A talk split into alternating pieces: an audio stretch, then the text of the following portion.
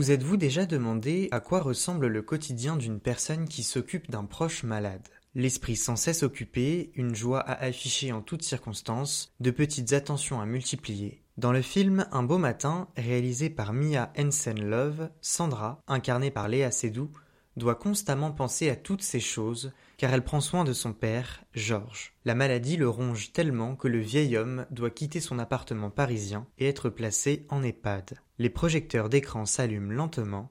Bande annonce. Où est la clé? La clé, elle est dans la serrure. Tu la laisses toujours sur la porte. Mais où est la porte? La porte, elle est en face de toi. Et la clé, elle est dans la serrure. On n'a pas le choix, il faut le mettre en EHPAD. Ton père, avec sa retraite de prof, peut pas souffrir. Et personne dans la famille n'a ce type de moyens. Qu'est-ce qu'on va faire de tous ces livres Bah, je sais pas. Les donner. Ou les jeter. Mais ces livres, c'est toute sa vie. C'est bien ici pour Monsieur Kinsler? Ouais, c'est ici. Vous êtes? Son ex-femme. Je vais le mettre dans le fauteuil, comme ça il aura pas marché. Ce qui était terrible pour lui, c'est de se rendre compte que c'était son cerveau qui se détraquait. Parce que toute sa vie, il l'avait consacré à. à la pensée. Sandra Kinsler? Vous êtes la fille de Georg Kinsler? Oui, c'est moi. Ça fait un prof génial, ça m'arrive encore de relire ses cours. Pardon. Au revoir. Moi, tu me vois? Ah bah oui, oui, oui, bien sûr, oui, je te vois. Et est-ce que tu peux me dire si j'ai les cheveux courts ou longs? Il pourrait être long.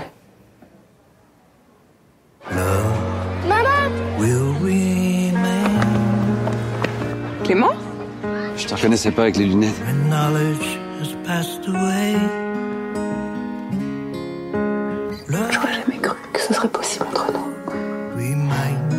Pourrais te désirer autant.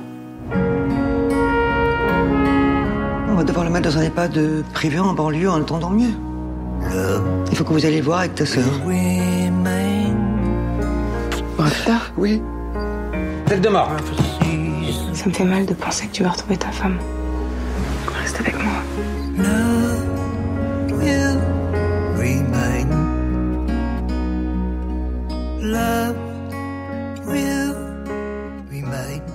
De la douceur, de la tendresse, de l'amour, c'est ce qu'on retrouve le plus dans le film Un beau matin. Dans son rôle de jeune femme devant s'occuper de son père malade, Léa Seydoux est convaincante et émouvante. Le quotidien de Sandra Kinsler, le personnage qu'elle incarne, tourne autour de sa fille Lynn et de son père George Kinsler, atteint du syndrome neurodégénératif de Benson. Le pauvre homme, incarné par Pascal Grégory, perd la vision et la mémoire. Il peine à reconnaître sa fille et son plus proche entourage. Une première scène assez émouvante voit Sandra rencontrer une ancienne étudiante de son père qui était professeur de philosophie en université. Alors que l'étudiante lui demande comment il va, Sandra ne peut retenir ses larmes, lui explique qu'il est malade, s'excuse et s'en va. Ce court échange donne le ton sur le reste du film. Il n'est pas larmoyant, mais il est poignant. Le spectateur ressent l'impact de la maladie sur Georges, mais surtout sur Sandra. Plus que son père, c'est bien elle qui est au centre du film. Rongée par l'impuissance face à la maladie de son père, qui progresse, Sandra rappelle en quelque sorte la position du spectateur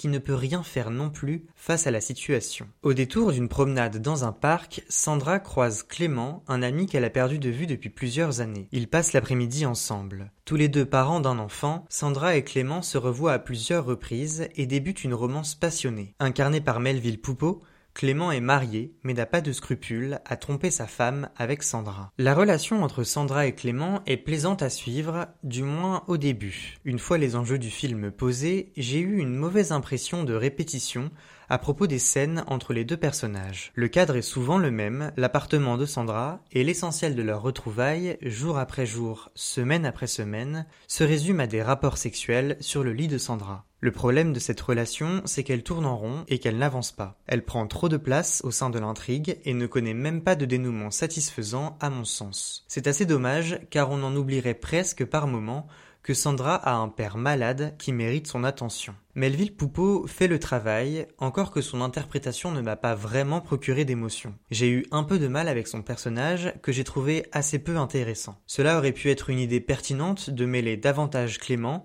à la situation endurée par Georges. Sandra n'est heureusement pas toute seule pour s'occuper de son père. Sa sœur cadette, Esther, l'accompagne à quelques reprises pour rendre visite à Georges. Leur mère, Françoise, incarnée par Nicole Garcia, est aussi présente, mais pas à la même fréquence. D'ailleurs, le rôle de l'actrice, bien qu'il soit dédramatisant et léger, est à la longue d'un abus assez flagrant. La mère de famille, divorcée de Georges et remariée depuis plusieurs années, apparaît constamment enjouée. C'est important de ne pas broyer du noir dans ce type de situation, cela peut se comprendre. Mais il y a un juste milieu. On a quand même l'impression que par moment, ce qui arrive à Georges n'est pas son problème. Par exemple, dans une scène, elle déclare on n'a pas le choix, il va falloir mettre ton père en EHPAD en banlieue, avec ta sœur, vous devrez aller le voir. Cette réplique résume assez bien la manière dont j'ai perçu le rôle de Françoise, une femme qui se maintient à distance de ce qui arrive à son ex-mari, probablement pour se protéger elle-même d'un point de vue émotionnel. Mais ce détachement se remarque car il contraste avec l'implication sans faille de Sandra. Malgré ce hic, le message du film est globalement opérant. Quand on a des problèmes, et ici des problèmes de santé, la famille est un puissant soutien. En même temps qu'un beau matin offre au public une plongée dans les émotions de Sandra, tourmentée par l'état de son père et la complexité de sa relation avec Clément, le film met à l'honneur la ville de Paris. Plusieurs scènes se déroulent en extérieur, dans des squares ou des endroits touristiques de Paris. Sandra passe aussi beaucoup de temps dans les transports, surtout au cours de la première heure du film. À ce titre, il y a un vrai effort d'intégrer l'environnement urbain de la capitale aux tribulations de Sandra. Les jeux de lumière sont multiples et valorisent la ville, ce qui rend le film agréable à regarder. Les plans sont aussi divers et judicieusement choisis selon l'intention de la réalisatrice de chercher à transmettre telle ou telle émotion. Reste qu'un beau matin voit son sujet central, la maladie d'un vieil homme et son accompagnement par sa fille, être dévié. En réalité, le temps d'écran de George Kinsler est assez peu important sur un film qui dure tout de même 1h55. J'aurais apprécié davantage de scènes montrant la relation entre Sandra et son père avec plus de profondeur. J'ai eu l'impression de ne l'avoir découvert qu'en surface. De façon générale, le film est aussi un peu long, sans doute parce qu'il en a fait un peu trop sur la relation entre Sandra et Clément. Un beau matin aurait facilement pu être raccourci de 20 à 30 minutes, ou alors il aurait bénéficié du remplacement de certaines scènes par d'autres. Tout cela donne l'impression que Pascal Grégory n'a pas eu toute la possibilité de pouvoir briller dans son rôle. Son interprétation est tout de même assez remarquable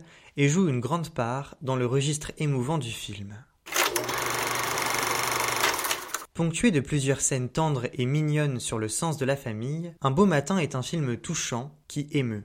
Mais parce qu'il se concentre beaucoup plus sur la romance entre Sandra et Clément que sur son sujet initial, la maladie de Georges et le soutien de sa famille, le film laisse un goût d'inaccompli. La réalisation équilibrée de Mia Hansen-Love et l'interprétation efficace de Léa Seydoux ne parviennent malheureusement pas à faire oublier qu'un beau matin, malgré son message d'amour, n'atteint pas son plein potentiel.